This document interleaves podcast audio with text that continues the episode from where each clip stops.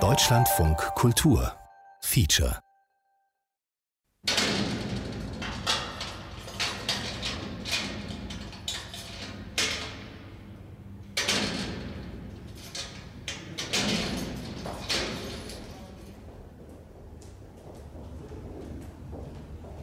Wann beginnt die Krankheit? Ich möchte an und für sich sagen, dass ich ganz, ganz normal akzeptiert werde, äh, ohne dass sich irgendjemand was anmerken lässt. Ne? Ja, ich höre Stimmen und äh, habe Bewusstseinsbeeinflussung. Es macht mich manchmal ein bisschen nervös und äh, weil, weil man sich schlecht konzentrieren kann. Der 29-Jährige ist Fotolaborant. Er hört die Stimmen ständig schon seit zehn Jahren. Er lebt damit draußen ohne größere Schwierigkeiten und arbeitet in seinem Beruf. Auf der Suche nach einer Erklärung für das Unbegreifliche, das ihn quält und von den normalen Menschen trennt, hat er die Vorstellung entwickelt, dass ihm irgendjemand irgendwann eine Art mikroelektronischer Sonden eingepflanzt hat. Er will, dass man ihm hilft. Darum ist er hier. Also das habe ich, glaube ich, vorher auch schon gemerkt. Also dass ich ab und zu mal äh, äh, hier einen Schmerz habe und, und da einen Schmerz ganz kurz. Ne? Also ich bilde mir ein, dass das nehme also an, dass das, das zwei Dinge sind. Einmal müsste was äh, in der Sternenhöhle sitzen. Ich kann mich allerdings irren, dass das bilde ich mir so ein. Ne? Und, und äh, ein anderes Teil miss, äh, sitzt am Hinterkopf. Ne? Ja, was es im Einzelnen ist, da, dazu kann ich nichts sagen, ne? weil ich da technisch nicht so bewandert bin. Das, auf jeden Fall habe ich seit äh, 72 äh, so eine leichte Verdickung hier am Hinterkopf. Ne? Ein 24-jähriger Automechaniker. Die Stimmen, die er hörte, wurden überwiegend durch Sinneswahrnehmungen ausgelöst. Anfangs kamen sie immer aus dem Geräusch der laufenden Automotoren. Ja, ich hatte äh, sehr viele Stimmen gehört, ja, und zwar vor, äh, vor, vorwiegend ja aus Motorblöcken von, von Autos, ja. Dann weiter später äh, kam, kam dann, dann hinzu, dass ich, äh, dass ich äh, Stimmen hörte aus Wäldern, ja, und, und, und aus verschiedenen Häusern, ja. Also jeder Mensch sprach quasi mit mir, ja, und ich wusste nicht wieso, ja. Das verwirrte und irritierte mich so, ja, dass ich dann äh, sagte, Mensch, jetzt fühlst, jetzt fühlst du dich so schlecht, so übel, jetzt gehst du zur, zur, zur Behandlung. Ja, man sagte mir ja, die Menschen, die mögen mich nicht, ja, und äh, du wirst ausgestoßen, wenn, wenn du dich nicht jetzt so, so, so verhältst, wie wir, wie wir dir sagen, ja. Und, äh, und wenn das nicht pass passiert, ganz nach unseren Anordnungen, ja, dann bist du so oder so ein schlechter Mensch, ein böser Mensch, ja. Und äh, dann wollen alle nichts mit dir zu tun haben. Ja, ja und kaum äh, eine Minute spä später, dann, dann, dann, dann, dann kamen dann Stimmen aus der Kirchturmglocke, äh, ja. Und die sagte mir ähnliches, ja. Die sagte, Mensch, du sollst jetzt trinken, ja, du sollst jetzt, du sollst jetzt Geschenke machen und so weiter, ja. Das, das Schwierigste an der ganzen Sache ist äh, für mich halt gewesen, diese Stimme auch zu, zu verarbeiten. Ja. Ich wusste, dass da was war, was, äh, was ihm mir sprach, ja. Aber, aber ich äh, wusste nicht, wie ich das äh, er, erklären soll, sollte, ja. Äh, woher die Stimmen aus dem Autoblock kommen, ja, weiß ich bis heute nicht, ne. Ich bin vier Tage hier, bin eingeliefert worden durch meine Frau, weil ich zu Hause ein sehr schweres Delirium hatte das in Verfolgungswahn ausartete und ich, wie soll ich sagen, ähm, fast schwermütig geworden bin. Ein Maschinenbauingenieur, 40 Jahre alt. Vor einer Woche hat er noch gearbeitet. Es ist dies sein dritter Anfall. Die ersten beiden Male hatte er sich selbst kuriert, mit Hilfe eines Beruhigungsmittels, das ihm sein Arzt verschrieb blieb er jedes Mal vier bis fünf Monate trocken. So lange wirkte der Schock nach.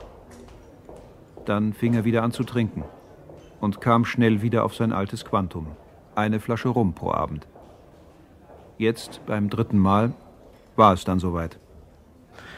Ich war zu Hause im Keller und habe gebastelt und hörte plötzlich Stimmen im Kopf. Äh, das waren äh, Stimmen, die zum Teil meine eigene Stimme waren, zum Teil Stimmen aus meiner Vor meinem Vorleben, die mir zuriefen, jetzt holen wir dich, jetzt holen wir dich, äh, du bist bald dran und du wirst bald sterben.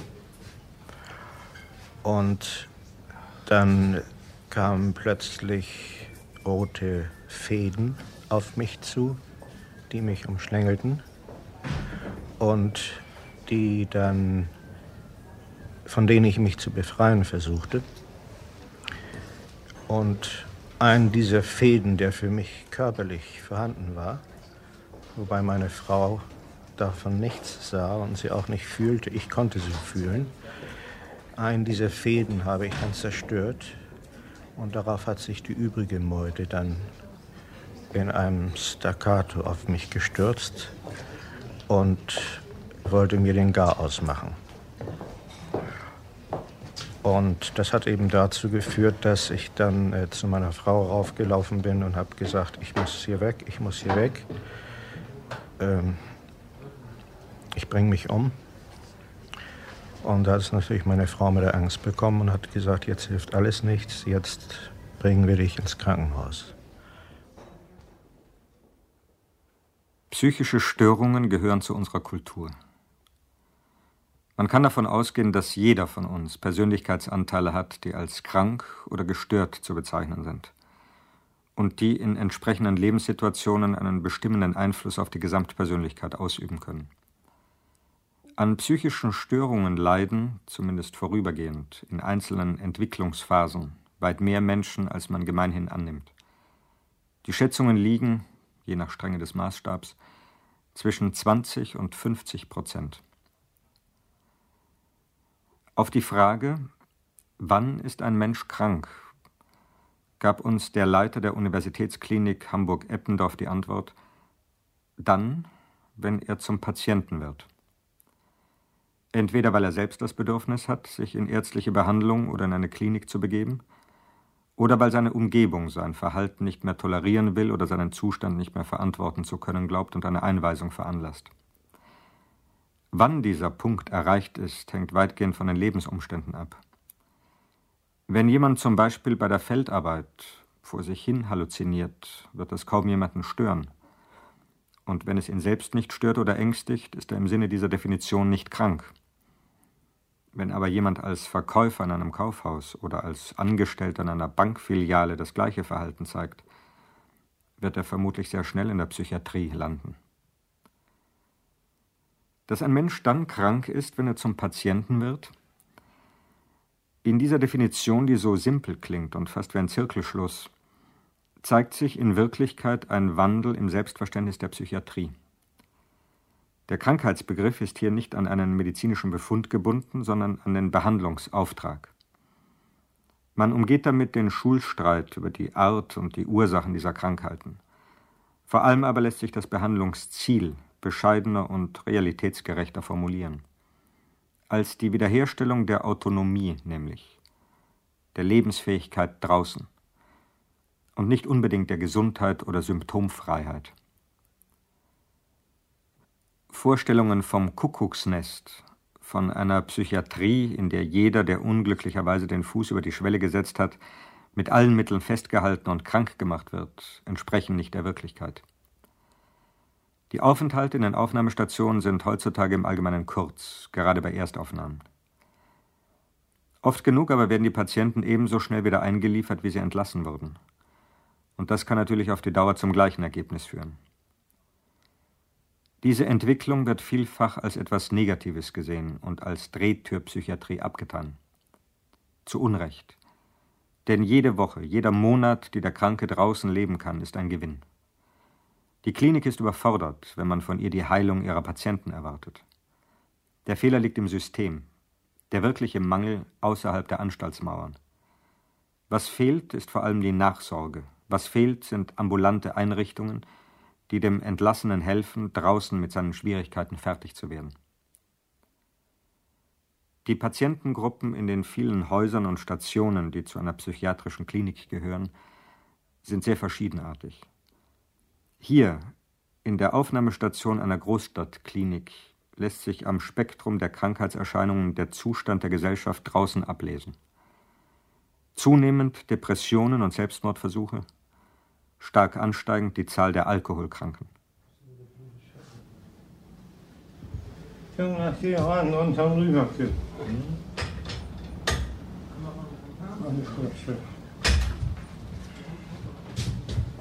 Kein leichtes Brot, die Psychiatrie. Auf Mensch. Ich kann dir nicht durch das Buch herkommen. Gerhard, bleib mal ganz ruhig sitzen. Gerhard, bleib mal ganz ruhig sitzen. Ja, ja, wir machen das schon.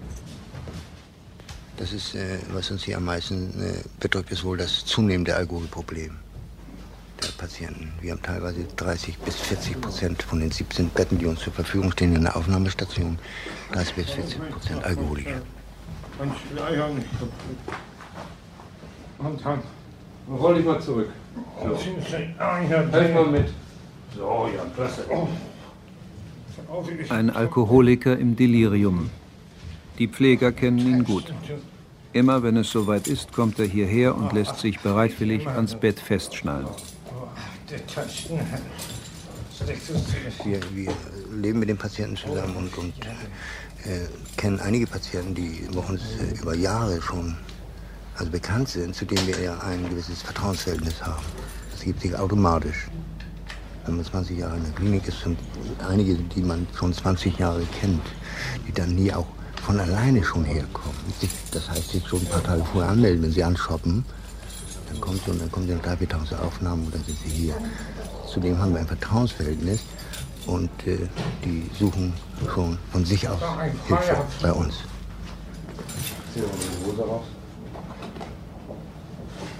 Hör auf, mal zu machen, Was ist denn das? Hör auf, auf, ne? Gerhard, noch.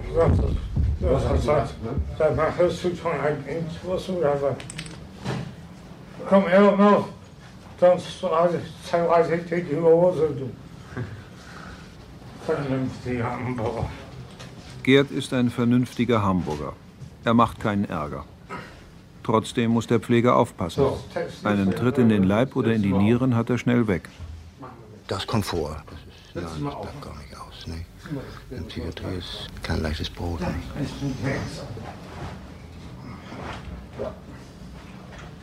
Da. Oh, ist gut, Gerd. Eine nicht ganz so freundliche Szene erleben wir wenig später, als wir mit dem Arzt die Frauenaufnahmestation betreten.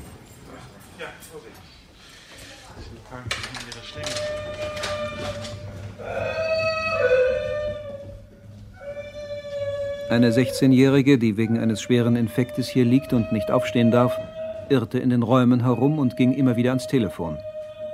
Als die Schwestern sie ins Bett zurückbringen wollten, hat sie gekratzt und geschlagen und eine Schwester in den Arm gebissen.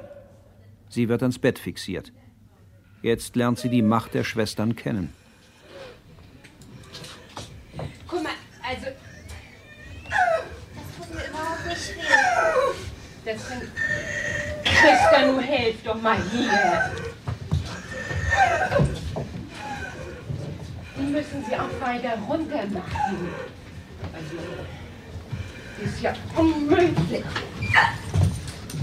Mach hier immer weiter runter, damit sie hier nicht hoch kann.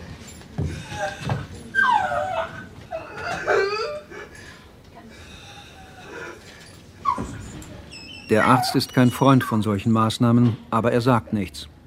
Er weiß, jetzt sind die Schwestern am Zuge.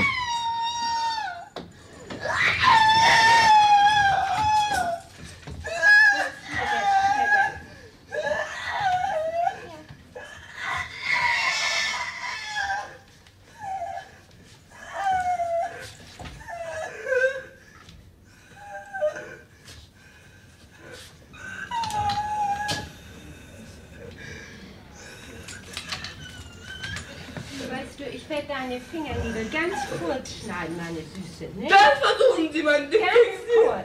Das geht jetzt gleich los. Das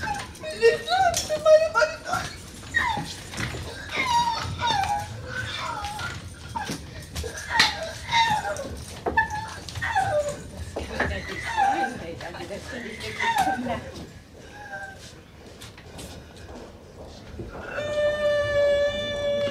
Ja, das Pflegepersonal hat sich gezwungen gesehen, die Patientin zu fixieren, weil sie, weil sie nicht telefonieren durfte, nicht aufstehen durfte im Rahmen eines schweren Infektes, tätlich geworden ist, gekratzt, gebissen, geschlagen hat und man sich keine andere Hilfe wusste, als in dem Falle sie zu fixieren und zu verhindern, dass auch andere Patienten in Mitleidenschaft gezogen werden. Wir konnten dann aber, nachdem wir ein bisschen mit ihr gesprochen haben, so drei Minuten, vier Minuten, die Fixierung gleich wieder beenden.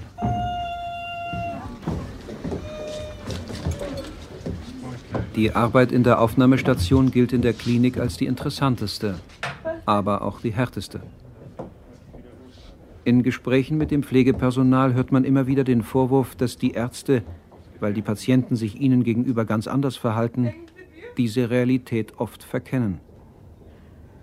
Wir sehen die Patienten anders. Wir erleben die Patienten ganz anders.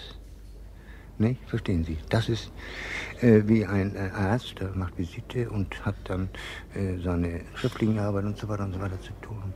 Ist eine gewisse Respektsperson auf der einen Seite und äh, wir erleben ihn, wie er in Wirklichkeit ist. Mit seinen ganzen Nöten und mit seinen ganzen äh, Sorgen,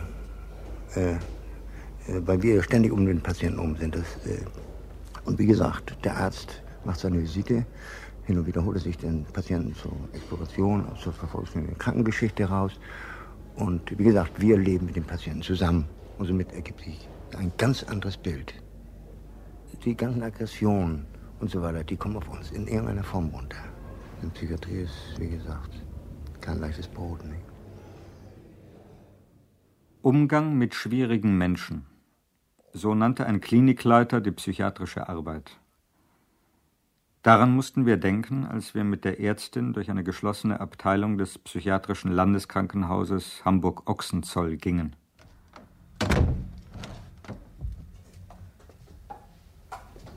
Also ich möchte, die Ärzte soll das wiederum. Sagen Sie mal, Frau Dr. Harms, wie heißt das auf Spanisch? Umgang mit schwierigen Menschen.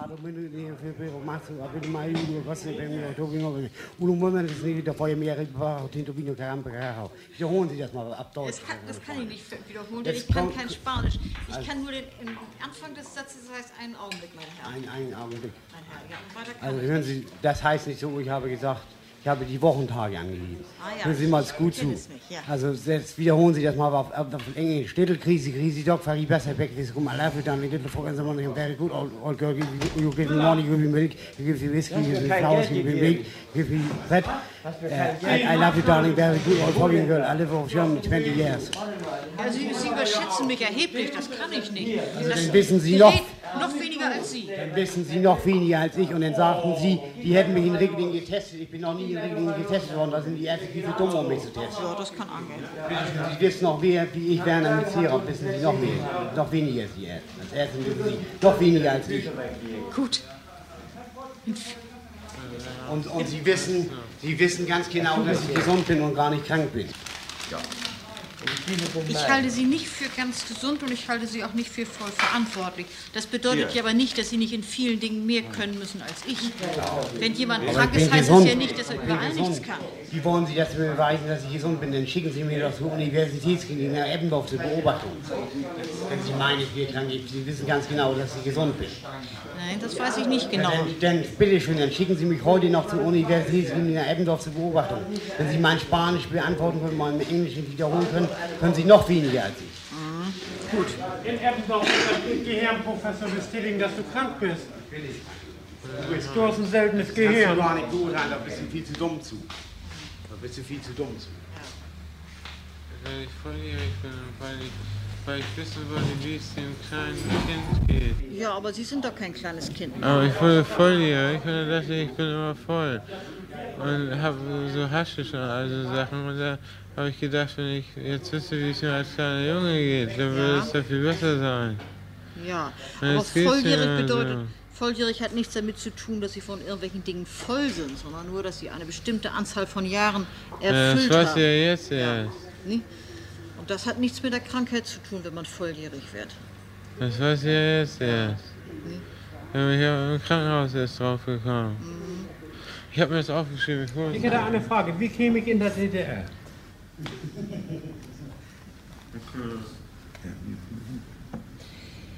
Dem steht bei Ihnen erstmal hin im, im, äh, im Wege, dass Sie einen Vormund haben und dass entweder die Vormundschaft aufgehoben werden muss oder der Vormund einverstanden Einen vorläufigen, bitte, Frau Doktor. Stimmt, das Sie haben recht. erwähnen Sie nie. Sie haben recht, einen vorläufigen Vormund. Na ja. Aber bevor die. Das immer darüber hinweggehen. Ein Vormund, ein vorläufigen. Ein vorläufiger Vormund, Sie Ja. haben recht.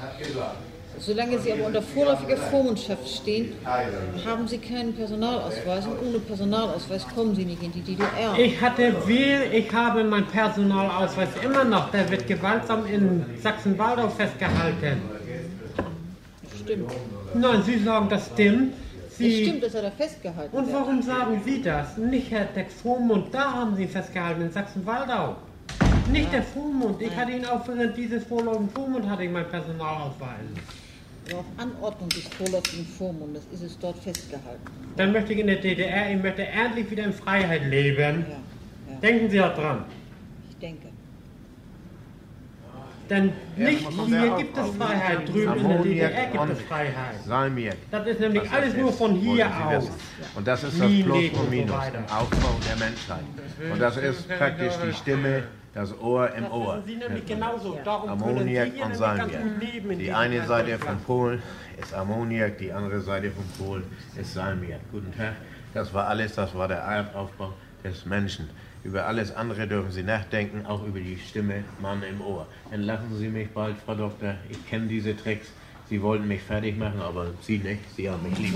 Nee. Ich weiß das. Schönen guten Tag, meine Herren. Sie kennen das auch mit den Ohren. Sind perfekte Familie. Ich kenne das auch mit den Ohren. Und dann, sonst gibt es einen Klaps, wenn das nicht mehr hinhaut mit Ihnen. Also tschüss, meine Sie mal Herren. wie viele Leute Sie schon ermündigt haben und wie viel Sie schon nach Rieding geschickt haben. Also.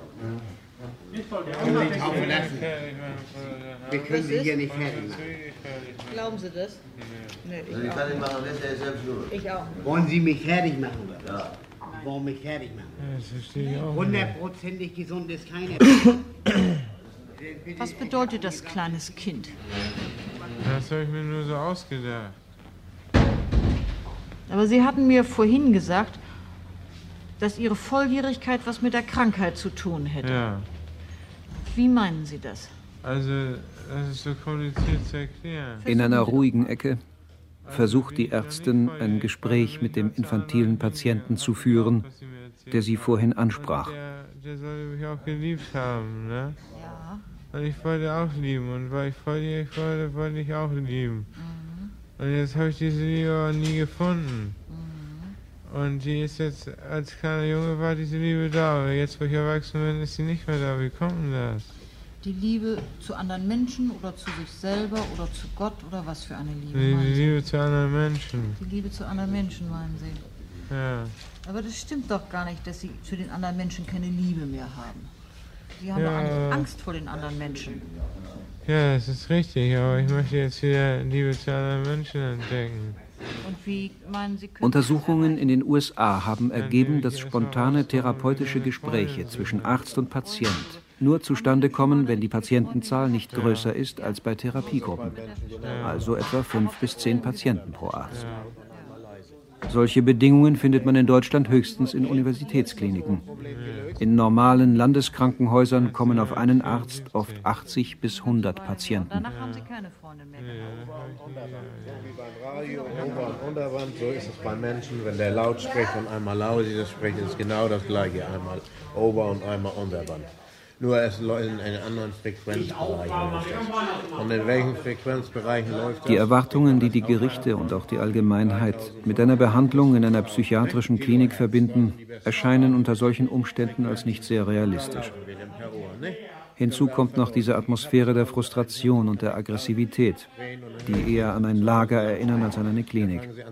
An ein Durchgangslager, in dem man keine andere Beschäftigung kennt als Warten warten darauf, dass in der Konstellation Arzt, Vormund, Gericht irgendetwas in Bewegung kommt, das einem die Freiheit zurückbringt, wenn auch nur für die kurze Spanne bis zum nächsten Tatbestand, zur nächsten Rezeptfälschung, zur nächsten Sachbeschädigung oder Körperverletzung im Vollrausch. Okay. Also, ich weiß nicht, was da gelacht wird. Worüber lacht ihr nur über euch selbst, über eure Krankheit oder was? Hast du noch eine Zigarre da? Ja, da möchte ich auch gerne hin. Wenn ich könnte, würde ich da gerne hinfahren. Was würden Sie aber mit euch da machen in der DDR? Vergasen würden Sie euch da drüben. Wollen wir euch lachen? Ja, ich halte Schimpanse. Vergasen würden Sie euch in der DDR. Das mal drauf. Schimpanse, wo man so drüber gestaunt hat. Ist er. Der Affe, der Schimpanse von Die Hagen. würden noch nicht leben. Ne? Der Schimpanse von Hagen. Draußen im Garten ein junger Pfleger. Sein Wunsch, den Menschen zu helfen und seine ersten Erfahrungen. Bevor ich hier angefangen habe, da wusste ich schon so ungefähr, was, was mich hier erwartet, was hier für Leute sind. Und weil meine Mutter arbeitet hier und mein Bruder arbeitet hier. Und die haben mir dann so erzählt, was, was das hier für Patienten sind. Und ich habe das also so gemacht, dass ich immer Abstand gehalten habe bei den Patienten. Die erste Zeit, die erste Zeit war unheimlich schwierig, weil, weil ich dann abends noch überlegt habe, Mensch, warum ist der eine oder der andere hier oder, oder wie kommt das oder, oder das kann eigentlich im jedem passieren. Durch irgendeine Sache, durch einen Unfall oder so, dass, dass man dadurch dann einen Knacks bekommt. Und das habe ich mir dann die erste Zeit reichlich über reichlich reichlich überlegt und hat mich eigentlich ganz schön mitgenommen, obwohl ich mir fest vorgenommen habe, da ganz steif in die Sache reinzugehen. Ne? Wenn ich einen fixieren muss, dann kommt das immer ganz drauf an, warum man einen fixieren muss. Ne? Wenn, wenn nun einer Schmerzen hat oder, oder, oder einer, einer hat gerade einen Anfall gekriegt, dann sind das, sind das zwei verschiedene Sachen. Wenn sich einer dagegen wehrt, wenn er hinterher sagt, ja, ich will nicht, ich will nicht, dann denke ich mir, Mensch, der Mann, der, der will nicht, warum macht man das? Und ich, ich selber, ich kann mir da eigentlich noch gar nicht so richtig so ein Bild von machen, wa- warum man den dazu zwingen muss. Ne? Die, ich höre immer auf, auf, die, auf die Oberpflege und so. Die sagen, ja, sie haben so und so lange Erfahrung hier. Und dann denke ich mir, das wird schon seine Richtigkeit haben. Innerlich gehe ich, gehe ich doch nicht, nicht immer mit dann. Na, leid tun. Die sind krank, ne? Und natürlich, irgendwo tun sie mir leid. Und ich glaube, irgendwo wo tut, tut, tun sie jedem leid, ne? Weil sie, weil sie eben nicht, nicht draußen sind. Nicht in der Welt. Für einige ist es besser so. Ich meine, ich. Psychiatrie und, und, und Psychologie und sowas, das ist alles, alles eben nur Theorie. Da kann man nicht sagen, das ist so. Das, das ist eben das. Wenn man, wenn man auf, auf einer chirurgischen Abteilung ist, dann kann man schon sagen, ja, der, der hat was mit Meniskus und das muss so und so behandelt werden. Aber hier kann man, kann man eben nur so als Pfleger dafür sorgen, dass, dass die Leute ihr Essen kriegen, dass sie ihre Medizin nehmen und, und dass sie rechtzeitig schlafen gehen und dass sie eben die anderen Mitmenschen nicht, nicht verprügeln oder nicht, nicht provozieren. So. Die erste Zeit hatte ich das Gefühl, dass ich, dass ich ein, ein Wärter bin hier. Bei einigen habe ich versucht irgendwie, wenn sie solche Gedanken ausgesprochen haben.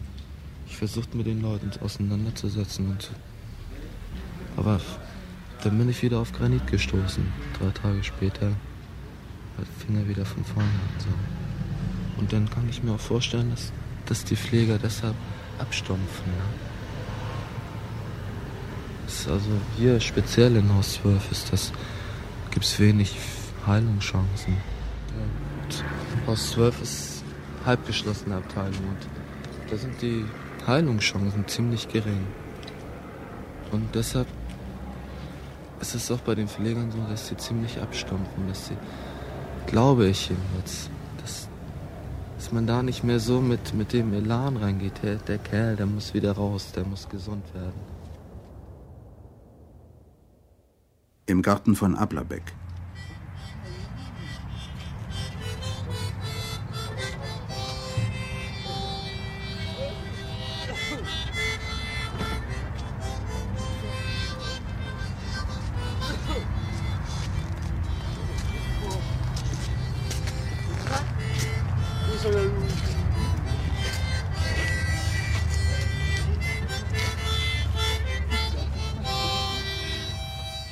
Ein alter Jugoslawe spielt Mundharmonika und tanzt dazu. Ein Volkstanz seiner Heimat. Er ist blind und stark schwerhörig.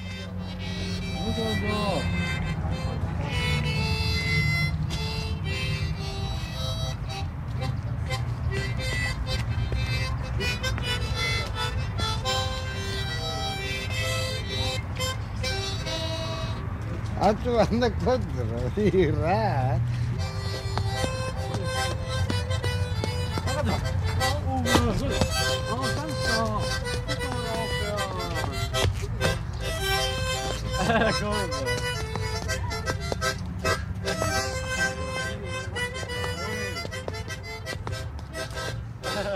Sag mal, Antua. Gespino, wie heißt du denn? Etwas abseits auf einer Bank sitzt Heinzi. Hm? Die Pfleger versuchen, ihn zum Spielen zu animieren. Heinzi, fast schon ein junger Mann, hat verkrüppelte Beine und kann nur sehr mühsam laufen. Seine Behinderung ist weder durch einen Unfall noch durch Krankheit entstanden. Ja? Der Peter spielt mit. Der Armin. Heinzi, komm. Gehen wir Ball spielen. Gehen? Schön. Wie ist das?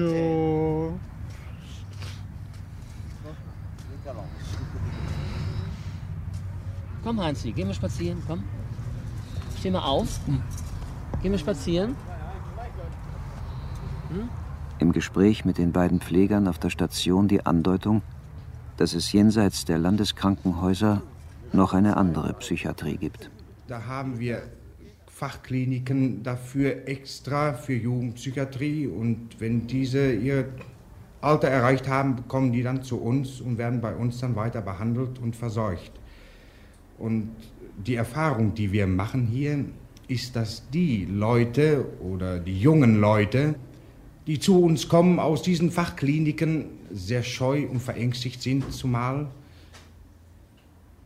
Wenn die Kinder jetzt, also die Jugendlichen laufen, im Garten zum Beispiel, ist zu beobachten, dass sie äh, die Füße deformiert halten oder die Bewegungen an Armen und Beinen. Ist das nicht ein Zeichen, dass die äh, lange vielleicht im Bett haben liegen müssen?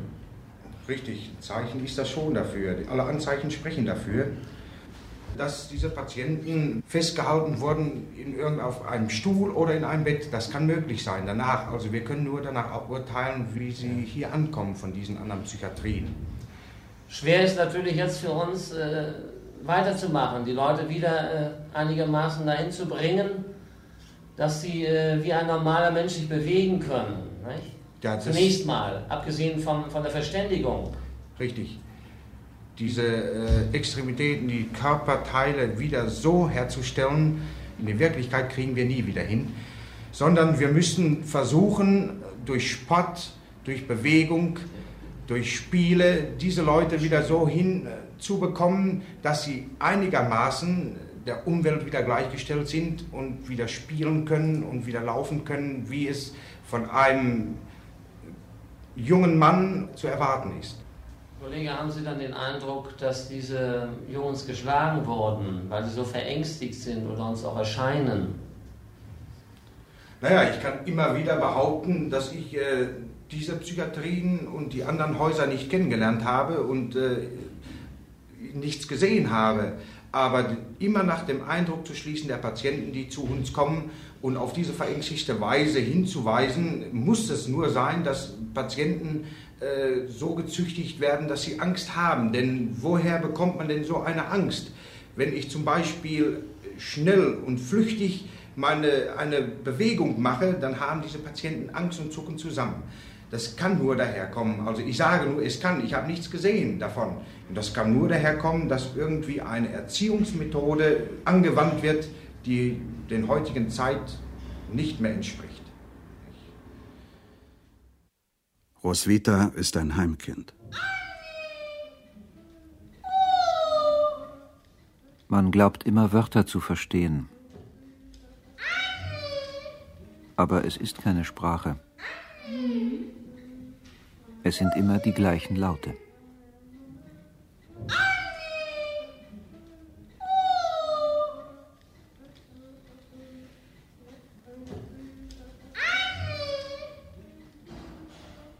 Eigentlich ist Roswitha gar nicht behindert. Sie hat nur nie sprechen gelernt.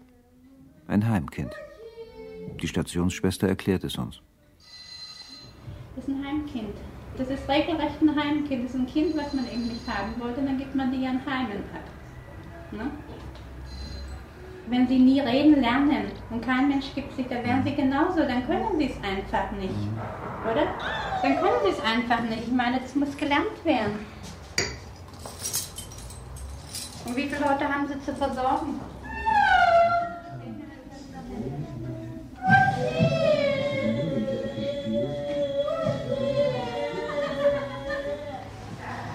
Ja, ich bin Pädagogin hier auf einer Station, die äh, chronische Wachstation genannt wird, Aufnahmestation. Wir haben hier 34 weibliche Patienten. Äh, das sind Patienten mit einer durchschnittlich sehr langen Verweildauer. Zehn Jahre ist keine Seltenheit. Äh, Aufnahme bedeutet auch, dass wir Patienten bekommen, die schon öfter hier mal in Landeskrankenhäusern waren. Wir sind hier im Tagesraum und äh, zurzeit sind hier die Patientinnen, die nicht zur Arbeit gehen. Seit einiger Zeit gehen auch schon viele Patientinnen hier zur Arbeits- und Beschäftigungstherapie, einige sogar außerhalb des Krankenhauses äh, einer Arbeit nach.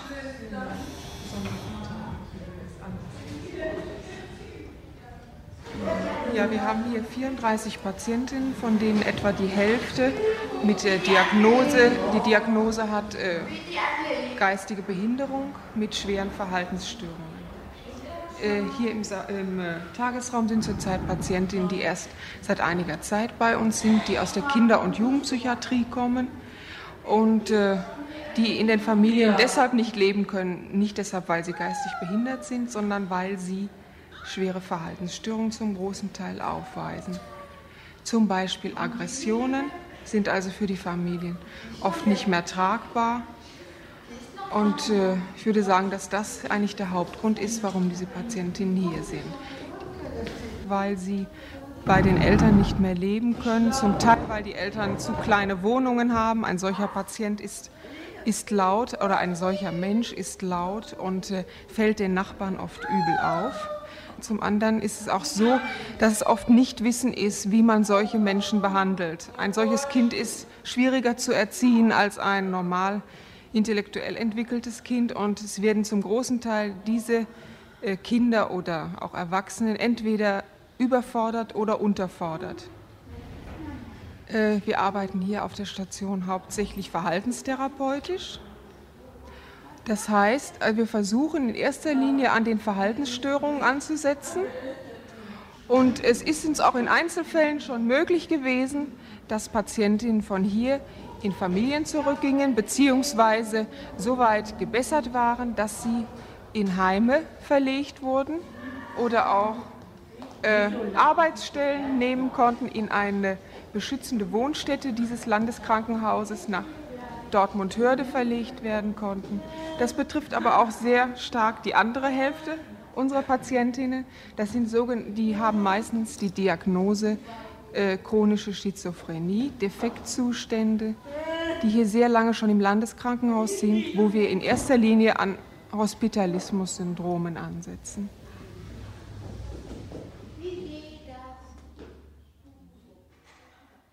Ein weites, dunkles Land.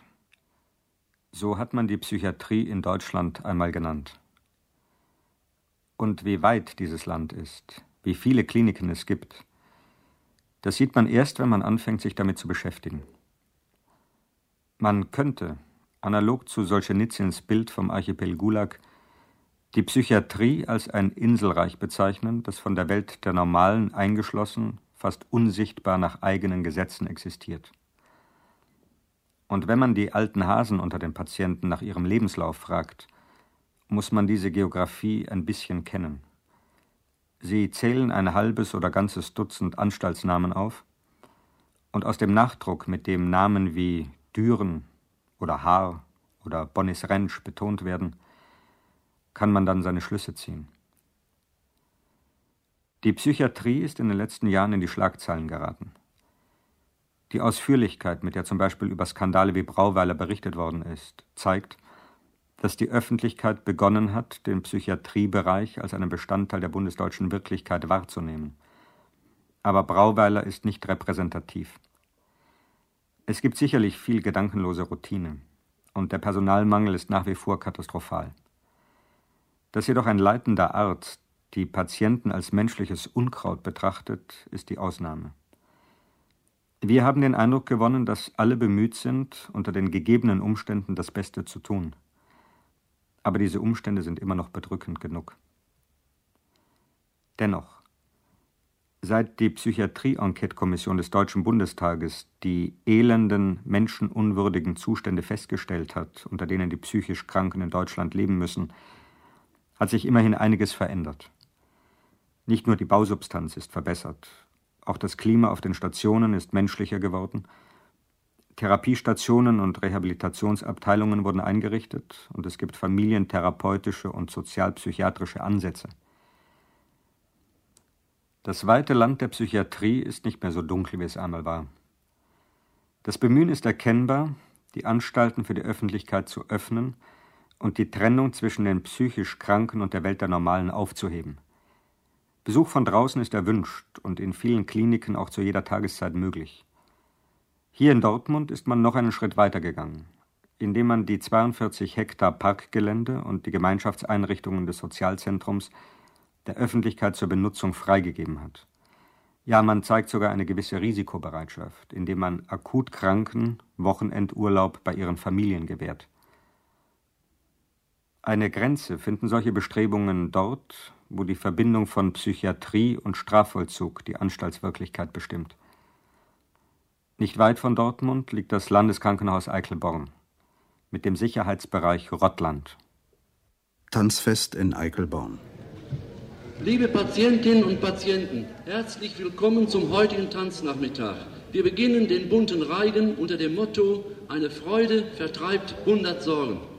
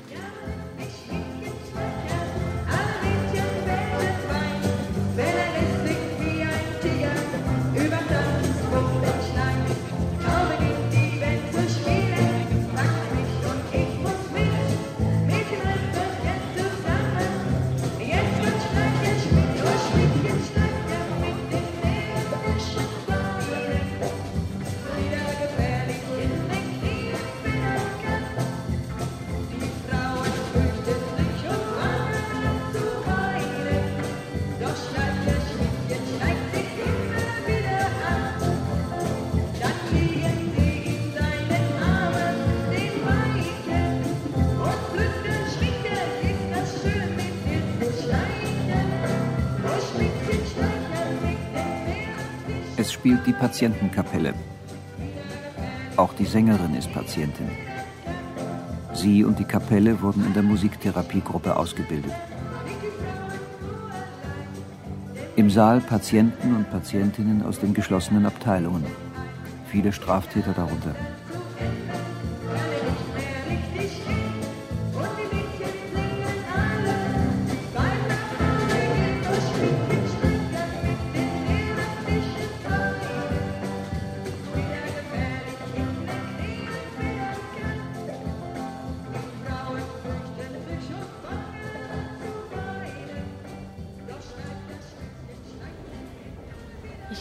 Beate, bin 22 Jahre alt und drogenabhängig. Seit August bin ich hier in Eichelborn im festen Haus, Haus 8, Bereich Rottland, da ich Gerichtspatientin bin. Ich habe den Paragraphen 64, das heißt eine Einweisung in eine Nerven, eine Entziehungskur. Die muss ich jetzt hier in Eichelborn abmachen. Das heißt zwischen 6 bis 24 Monate. Ich habe eigentlich sehr viel Kritik, aber das ist eben, weil ich drogenabhängig bin und ja normal. Und die Station ist für Leute eingerichtet, die psychisch krank sind und sehr abgebaut. Zum Beispiel ist es sehr erforderlich, dass die Sachen eingeschlossen werden. Strumpfhosen, Gürtel darf man nicht offen rumliegen lassen. Die Schuhe werden abends eingeschlossen. Man kann nie wissen, ob nicht einer der Kranken eine Schwester die über den Kopf haut oder sich auffängt eben mit Strumpfhosen. Also sind alle Sachen eingeschlossen. Süßigkeiten sind eingeschlossen, Obst ist eingeschlossen. Man muss wegen jedem bisschen fragen. Es ist für die psychisch Kranken ganz gut, denn die können sowieso nichts damit anfangen und haben auch kein Maß in jeder Beziehung, ob es jetzt Essen ist oder sonst was. Aber für Leute wie mich und hier andere, die einen Paragraphen haben oder die in Untersuchungshaft sind und zum Gutachten hier sind oder eben eine Alkoholikerin, für uns ist das nicht, weil wir wirklich dadurch sehr in unserer persönlichen Freiheit eingeschränkt werden, total eingeschränkt werden. Privilegien, die man hier hat, die muss man sich selber herausschinden, indem man es einfach macht und sich das dann einbürgert. Im Teil zum Beispiel habe ich meinen Schreibblock bei mir, weil ich auch so viel Schreibtagebuch schreibe. Meine Bücher habe ich im Nachtschrank und auch meine Toilettentasche, die sonst auch eingeschlossen ist. Eine Zeit lang durfte man hier kein Make-up haben. Mittlerweile habe ich es auch und kann mich also auch pflegen, wie ich möchte. Die Hygiene ist ja eigentlich sehr gut. Ich kann jeden Abend baden, mich morgens ganz waschen. Allerdings mit den Toiletten, das ist so eine Sache. Die sind manchmal total beschissen, sodass man wirklich nicht draufgehen kann. Das ist unangenehm. Es sind keine Türen vor den Toiletten. Es sind drei Toiletten nebeneinander, durch halbe Wände abgetrennt, aber davor keine Türen. Wenn jemand auf eine andere Toilette geht, kommt er dran vorbei und man hat nicht mal da seine Ruhe. Es ist sehr, sehr schlimm, auf dieser Station zu sein. Die Leute sind psychisch so abgebaut, dass man das einen da schon sehr deprimiert, das immer zu sehen. Ich meine, die vegetieren wirklich dahin und eigentlich kann man das als normaler Mensch gar nicht ertragen.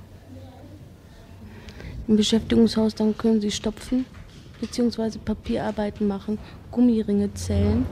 Aber die meisten können nicht mal das. Die müssen dann eben Hanf zupfen. Zweimal in der Woche können wir schreiben. Das ist Mittwochs und Freitags und Sonntags. Die Post wird gelesen, hinterher vom Arzt, also sozusagen zensiert. Es ist oft nicht möglich, das zu schreiben, was man möchte. Mir ist es schon passiert, dass ein Brief, der sehr deprimiert war, dass ich den nicht abschicken durfte und nochmal schreiben musste. Es wurde mir eben nahegelegt, nicht direkt verboten. Zu rauchen bekommen wir hier meistens drei Zigaretten am Tag. Da ich aber mit Hausarbeit mache, bekomme ich fünf und zwei Tassen Kaffee eben für die Arbeit. Das sind dann schon Privilegien. Ja, dafür bekomme ich dann auch eine Vergütung von 30 Mark im Monat. Vom Landschaftsverband eben wegen des Paragraphen bekomme ich auch noch zusätzlich 50 Mark Taschengeld. Dann kann man eben so Kaffee, Rauchwaren und Obst, andere Sachen finanzieren. Wir haben hier Voresser, die kommen um 5 Uhr ins Bett, werden dann von uns gewaschen, da sie dazu selber nicht mehr in der Lage sind. Und dann haben wir noch einige Leute, die können sich eben selber waschen. Die essen dann alle um 6 Uhr Abendbrot. Und danach wird, wird sich gewaschen, man muss sich ausziehen. Die Sachen werden eingeschlossen. Man sitzt dann von 6 bis spätestens 10 Uhr hier herum und kann Fernsehen gucken ja, oder lesen. Ja, um 10 Uhr spätestens Viertel nach 10 müssen wir das Licht ausmachen. Man kann also nicht so lange lesen, wie man will. Ich liege mit vier Mann im Zimmer. Eine Alkoholikerin, er ist psychisch noch gut dabei, mit der kann man sich gut unterhalten. Die anderen beiden sind psychisch Kranke, sind also immer am Schlafen abends und ich kann dann schreiben oder lesen. Das ist die einzige Zeit am Tag, wo ich mich ein bisschen zurückziehen kann. Ab und zu gehen wir in den Garten, vormittags und nachmittags, je nachdem wie das Wetter ist. Dann kann man dann im umzäunten Garten seine Runden drehen, wie im Gefängnis. Also Freistunde sozusagen immer im Kreis rumlaufen. Kontakt zum anderen Geschlecht, also zu Männern, ist überhaupt nicht. Wir sind hier eingezäunt, total abgeschlossen von der Umwelt.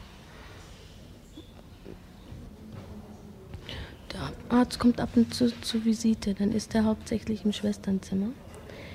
In letzter Zeit hat er sich in zwei Wochen nur zweimal hier sehen lassen, ist überhaupt nicht durch die Station gegangen, sonst kommt er fast jeden Tag mal. Allerdings ist der Arzt doch sehr überlastet. Er muss noch Gutachten machen und hat noch andere Stationen unter sich. Er macht im Augenblick die gynäkologische Betreuung in der Klinik noch. Also die Ärzte sind hier wirklich sehr überlastet. Viel kann man von ihnen überhaupt nicht erwarten, wenn man ein bisschen nachdenken kann.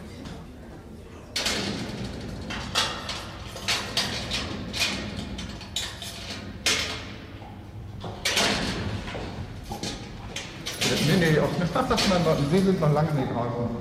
Da kommen noch ein paar Tierchen.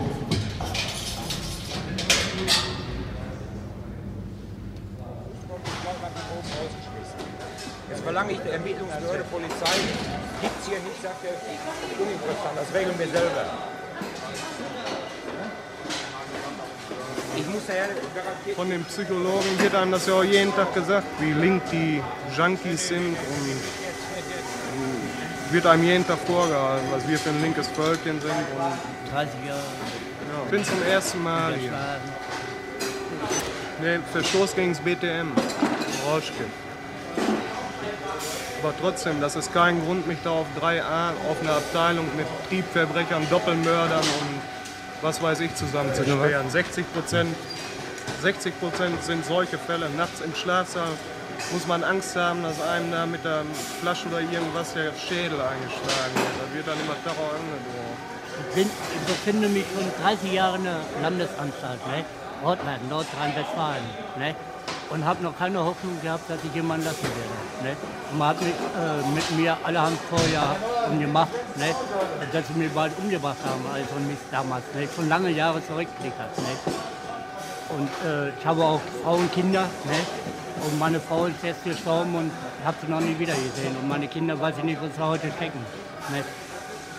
Hab schon nach Remissionausschuss geschrieben, die haben die Sache schon bearbeitet. Alles, ne? Und die Players und alles. Ne? Was mit mir getrieben haben, Spitzenmedizin verpasst haben, also nicht. Ne? Und weiß noch ja nicht, woran ich bin. Wann mal hier eine überhaupt rauskommt. Ich habe keine Strafsache, nichts, ja, nichts. Ich verstehe nicht, dass sie mir so lange festhalten, aus welchem Grund und alles. Machen Sie mal unser Schicksal in der Welt bekannt. haben sie verschoben. Ne? Nächsten Monat erst. Ja, fahren Sie mal irgendwie. Ja, wir machen hier so Kappen, das sind ähm, für die Scheinwerfer, für Opel. Die werden hier gemietet.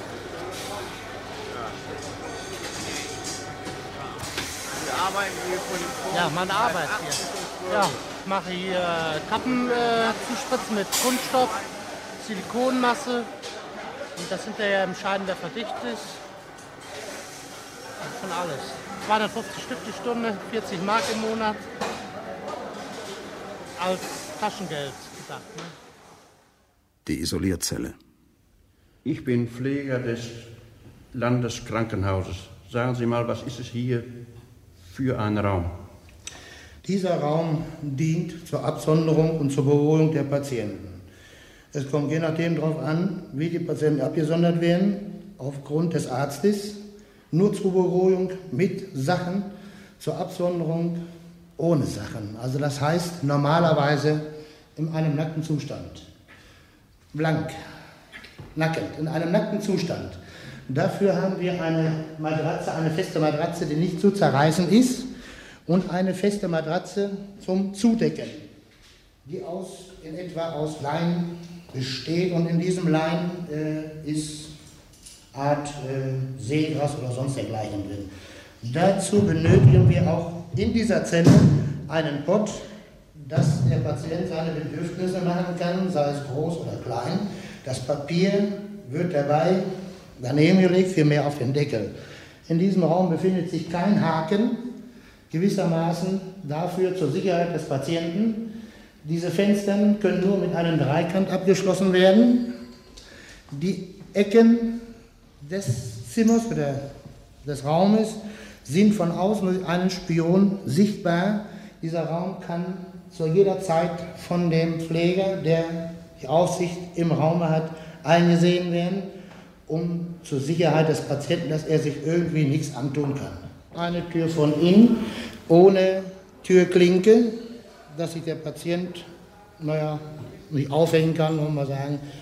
Äh, dazwischen ist ein Raum von ca. 40 cm, die von außen mit einer Tür zur Absicherung ist und eine Polsterung hat, um den Schall, um den Schall äh, äh, nicht in den Schlafsaal zu geben, da die anderen Patienten nicht gestört werden können und nicht sollen bei ihrer Nachtruhe.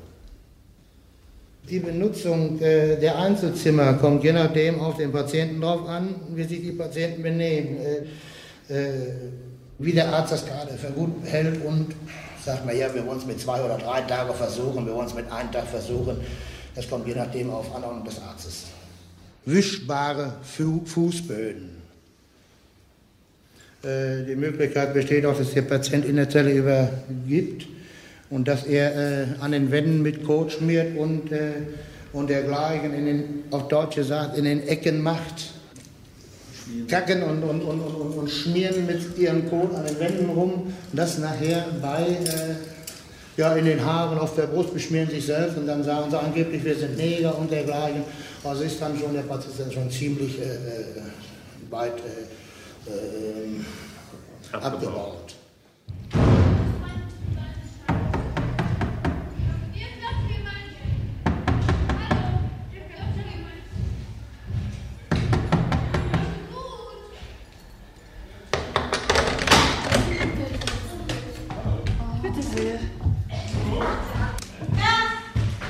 Wir befinden uns hier in dem sogenannten Festen Haus für Frauen, das unter meiner ärztlichen Obhut steht.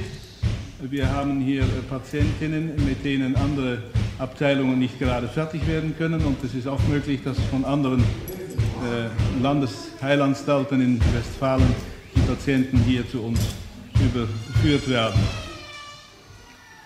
Sie hören jetzt eine schreiende Patientin aus der Isolierzelle. Sie hat vorher laut an der Tür geklopft. Ich muss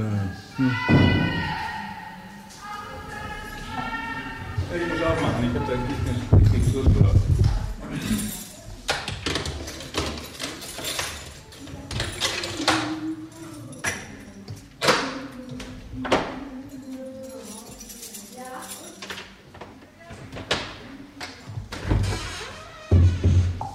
So, was ist mit dir los? Gewesen?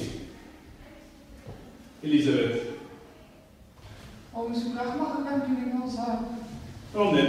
Weil mein Junge recht damit wird. Und sagen sie mir mal Fresser, wenn ich dafür. So, was ist denn das? Darf ich mal sehen? Guck, setz dich mal hin. Ich denke, du hast mit dem Stuhl die Fensterscheiben einge eingeschlagen. Ja, das habe ich mit der Faust gemacht. Mit der Faust. Und Das warum? ich nicht mit Gegenständen. Und warum, bitteschön? Was war da los? Wer hat dich schlecht behandelt? Die ganzen Schwestern. Oder ungerecht? Die ganzen Schwestern. Was dürftest du nicht, was du gerne getan hättest? Weil ich bin ja nicht doof hier. Ich setze mich im Gras und die, Bohnen los. Muss man dann doof sein, wenn man das tut? Das ist mal welche Bohnen. Ja. Ja, was ist noch zu sagen dazu? Das ist alles noch nicht sehr überzeugend, warum man dann an die Fensterscheiben geht. Hm? Ja, dann habe ich, hab ich gedacht, du bist ja sowieso nicht richtig Gemeinschaft aufgenommen. Und ob du dann in der Zelle bist oder Bodenknacken, am Bodenknacken bist, das schlägst du ein paar Scheiben an. Du bist Also von der Allgemeinschaft weg. Es geht darum, dass du nicht in die Gemeinschaft aufgenommen wirst, aber ist das nicht deine eigene Schuld, Effenburg? Genau, das ist nicht meine Schuld. Setzt du dich selbst nicht ab? Hast du dich selbst nicht von der Gemeinschaft abgesondert? Du versuchst was. Erpressung, nicht? Was bist du? Natürlich ist das Erpressung. Nein. Entweder du lässt mich in mein Bett oder ich schlag die Scheibe ein. So macht ihr das doch auch. Entweder ihr benehmt euch gut oder ihr kommt nicht weg. Ja, das ist auch man, man muss ein gewisses, eine gewisse Form von angepassten Verhalten zeigen, ja richtig. Aber das muss man überall, das müssen wir auch, wenn wir bei anderen Leuten sind, auch draußen, nicht nur hier. Hast du noch was zu berichten jetzt? Elisabeth? Nein. Nein? Warum war es denn notwendig, die Patientin zu Ja, sie hat drei? Scheiben eingeschlagen. Und was war die Veranlassung dazu? Ja, sie, ist, hat, sie, sie hat sich nicht geäußert. Sie hat sich Ihnen gegenüber nicht Nein. geäußert. Nein. Das kam also aus heiterem Himmel. Ja. Hat sie, hat sie das mit der nackten Faust gemacht oder hat sie Mit der Faust. Mit der Faust. Sich, ja, klein wenig dabei verletzt. Ja. Ja, wie viele Schwestern haben Sie denn gebraucht, Zu um Sie in die. Zelle zu kriegen? Zu dritt. Haben Sie Schwierigkeiten gehabt? Nein, Nein. sie zog sich aus und ging dann Ja. selbst. Ja. Hat sich selbst ausgezogen und ist dann selbst mit ja. Ihnen da reingegangen. Ja. Die können sich kein Bild machen. Das arme Mädchen sperrt man ein, wenn die nun krank ist und schlägt mal die Scheiben kaputt. So geht das. Ja. Man muss selbst die bearbeiten.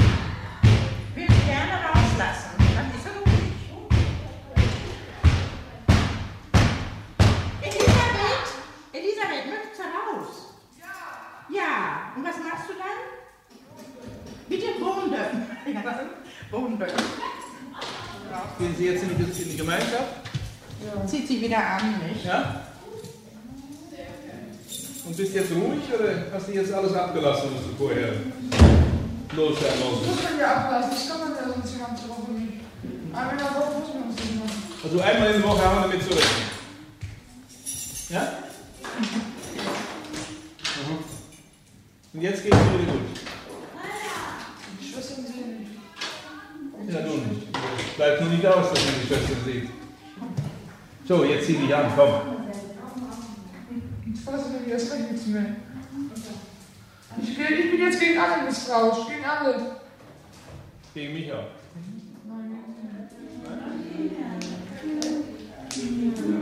Elisabeth war zur Küchenarbeit eingeteilt, aber sie hat die Isolierzelle vorgezogen.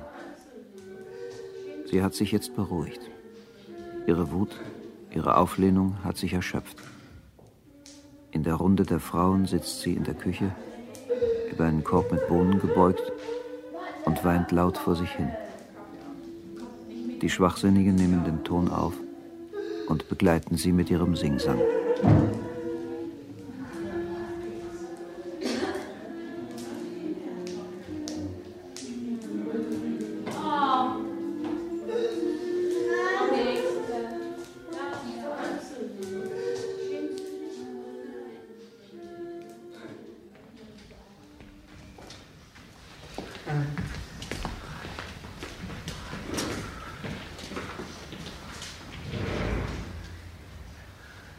Wachsaal nachts.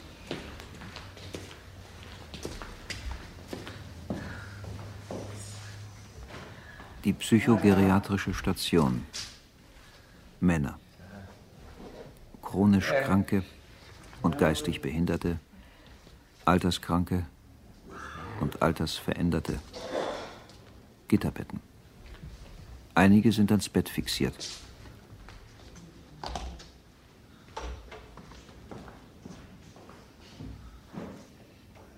Blaues Nachtlicht. Die Augen müssen sich erst an die Dämmerung gewöhnen.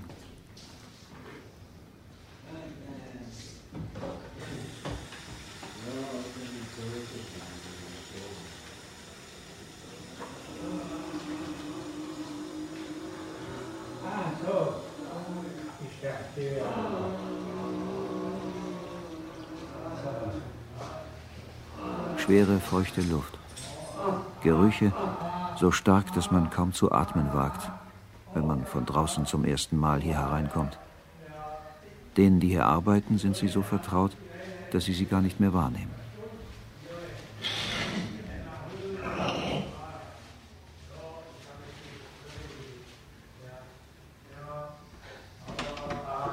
Schwester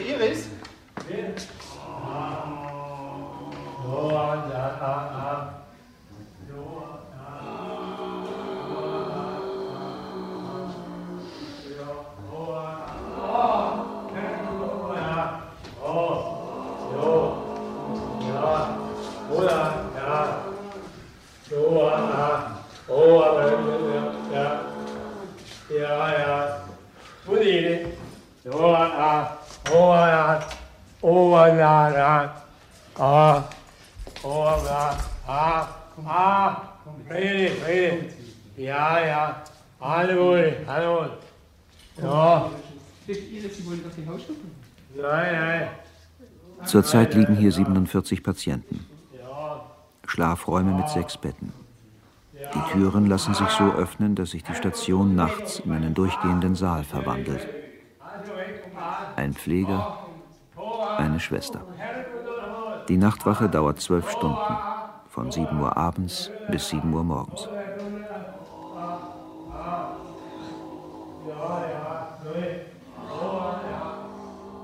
Rundgänge machen, nachsehen, ob die Patienten richtig liegen, den Kreislauf kontrollieren, aufpassen, ob jemand eingenässt oder eingekotet hat. Da muss man ihn waschen oder baden, das Bett neu beziehen, ihn wieder in sein Bett zurücklegen, das Gitter schließen.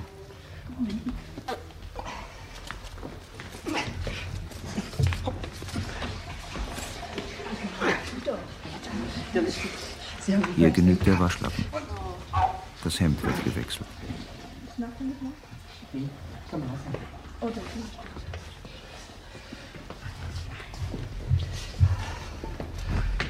Das Umbetten ist anstrengend. Die Patienten lassen sich hängen oder sind wehrig, weil sie es nicht mögen, wenn man sie hochhebt. Oder sie werden unruhig, weil sie Angst haben, dass sie nicht wieder in ihr Bett zurück dürfen. Macht nichts, Gott nicht hochgehen. Das geht. Das ist gut. Der kann sich, der kann sich zu weit geht er nicht um.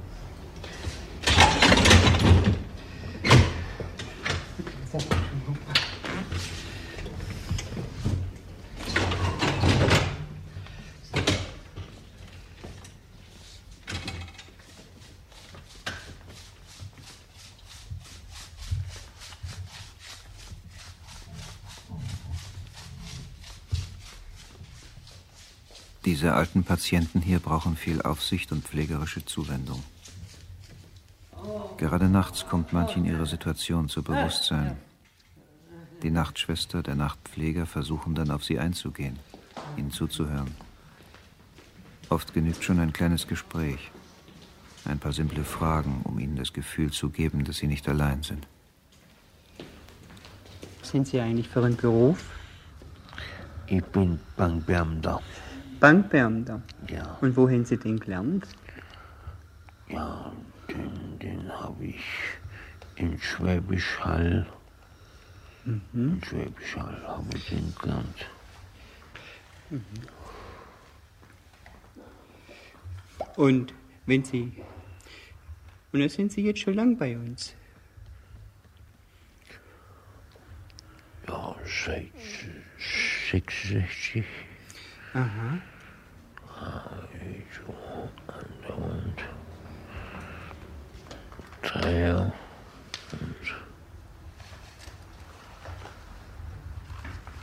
Schwester Iris ist erst 20.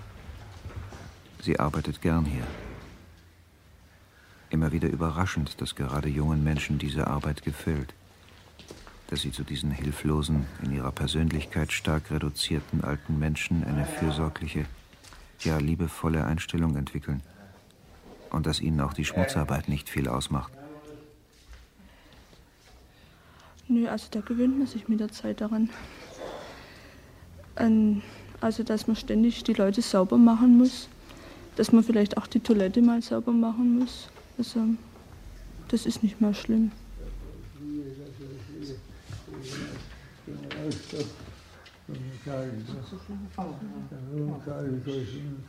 Oh ja,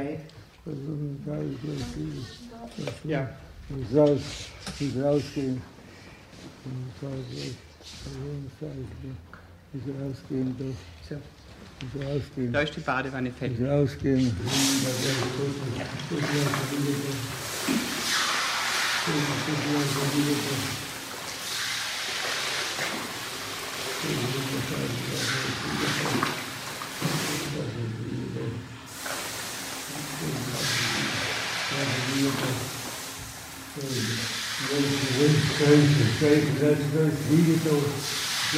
Scheiße, was du rum, was du rum, was du kurz und kurz, was du liegen, kurz, was Ja, du bei der Pflege muss raus, muss raus, Ja.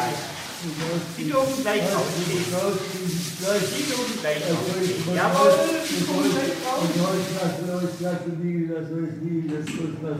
Jetzt nicht.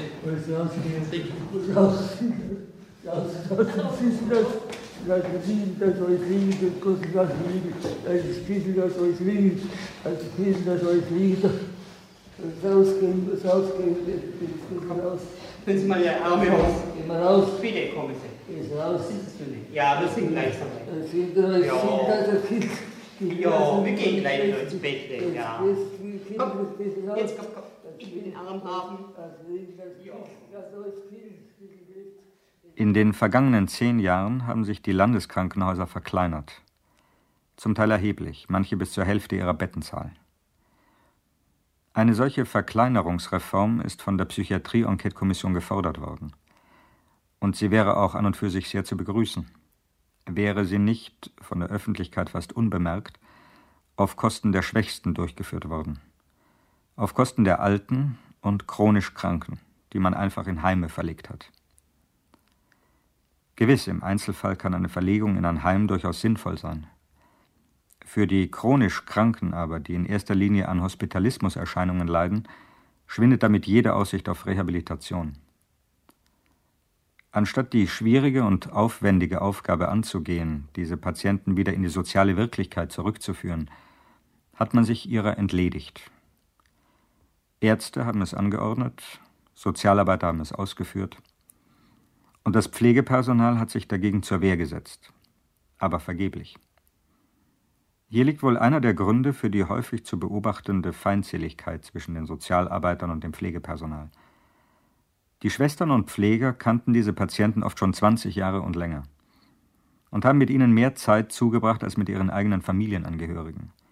Sie waren deren Bezugsperson geworden. Sie haben in vielen Fällen die Verbindungen aufrechterhalten und dann gesehen, dass sich der Zustand ihrer Patienten deutlich verschlechtert hat.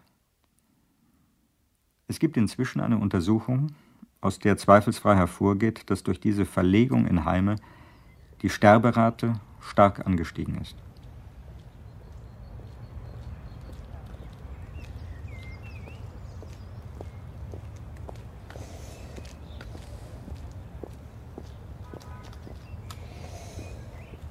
Nachmittags im Garten von Mainkofen.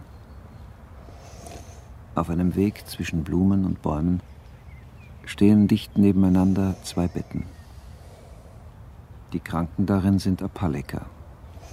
Sie gehören zu den Patienten, die von den neurologischen Intensivstationen angeliefert werden. Wegen des schönen Wetters wurden sie in den Garten gefahren. Und jetzt liegen sie hier in der Frühlingssonne. Ob sie aber etwas davon wahrnehmen, weiß niemand.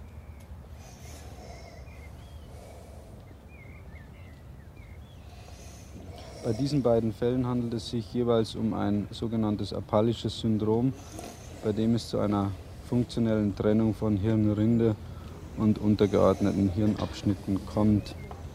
Der eine Patient ist die Folge eines unverschuldeten Verkehrsunfalles, bei dem er als Soziusfahrer auf einem Moto- Motorrad mitfuhr und dabei schwer verunglückte. Der Patient ist gelähmt und zeigt eine sogenannte Enthirnungsstarre. Das heißt, dass sämtliche Extremitäten verkrampft sind und weitestgehende Kontrakturen aufweisen. Patient ist inkontinent, hat einen Dauerkatheter, kann nicht einmal mehr selbst schlucken, sondern muss regelmäßig mit einer Nasensonne und vorbereiteter Nahrung ernährt werden. Das Einzige, was bei ihm an Bewegung noch erkennbar ist, sind die Augen, mit denen er zu fixieren glaubt. Aber Gemütsbewegungen sind ansonsten nicht erkennbar.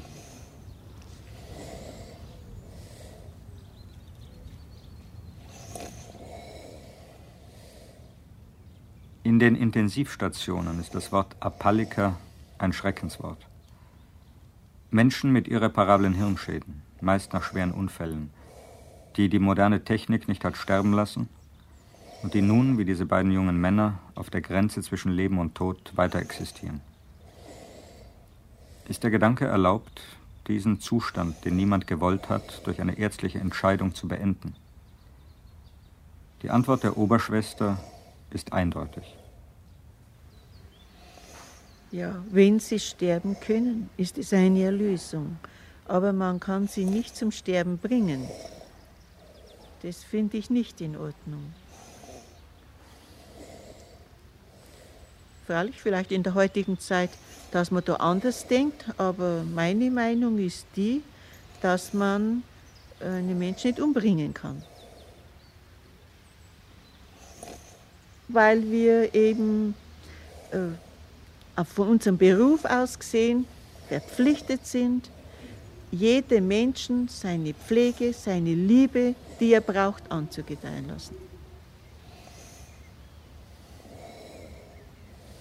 Die werden gepflegt mit allen Mitteln und werden gut gepflegt, sind gelähmt, können nicht sprechen, aber sie haben ein Empfinden und äh, trotzdem sie sich nicht äußern können, weil sie eben nicht sprechen können, sind sie sehr anhänglich und haben das Gefühl der Geborgenheit.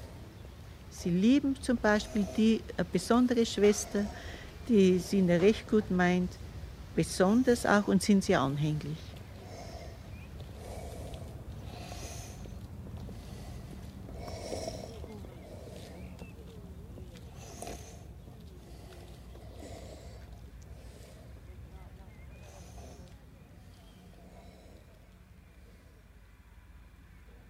Warum kann Anni nicht nach Hause?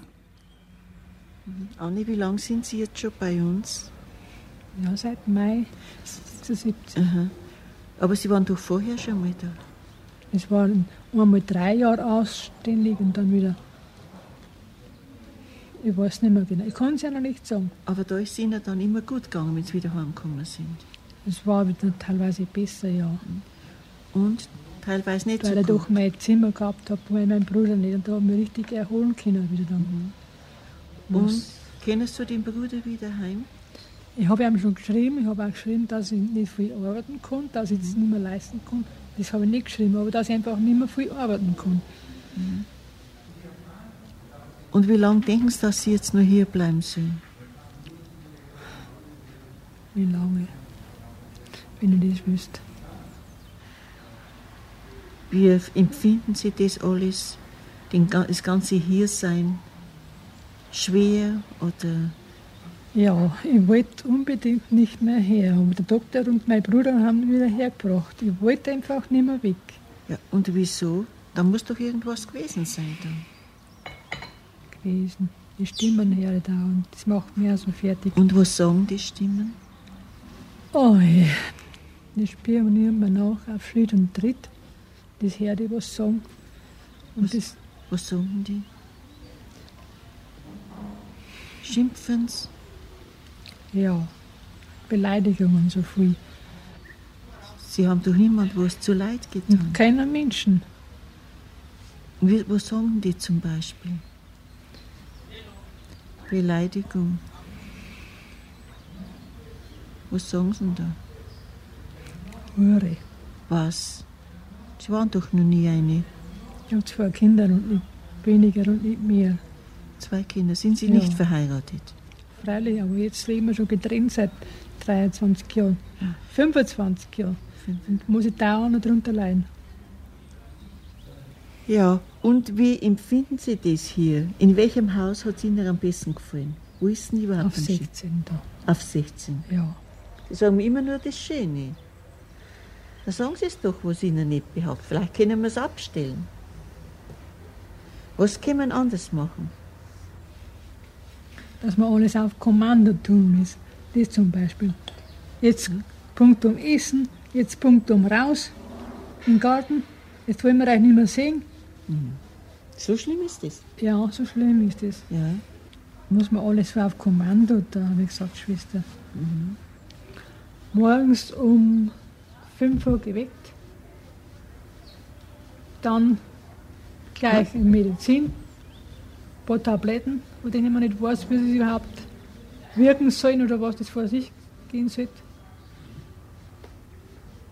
Dann Tüten machen, solange man noch kann. Kaffee trinken, haben sie vergessen. Kaffee trinken, ja.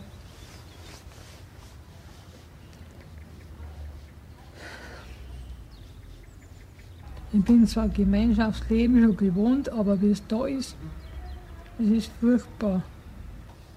20 in einem, in einem Saal und herunten ist selbe. Ich verstehe aber die Schwestern vollkommen, wenn sie uns manchmal aussperren, aber ist wie Strafgefangene. Hm.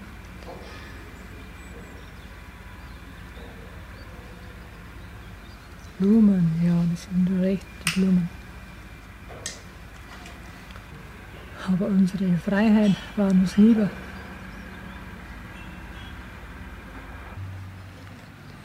Mir ist manchmal zumute, lieber sterben als leben.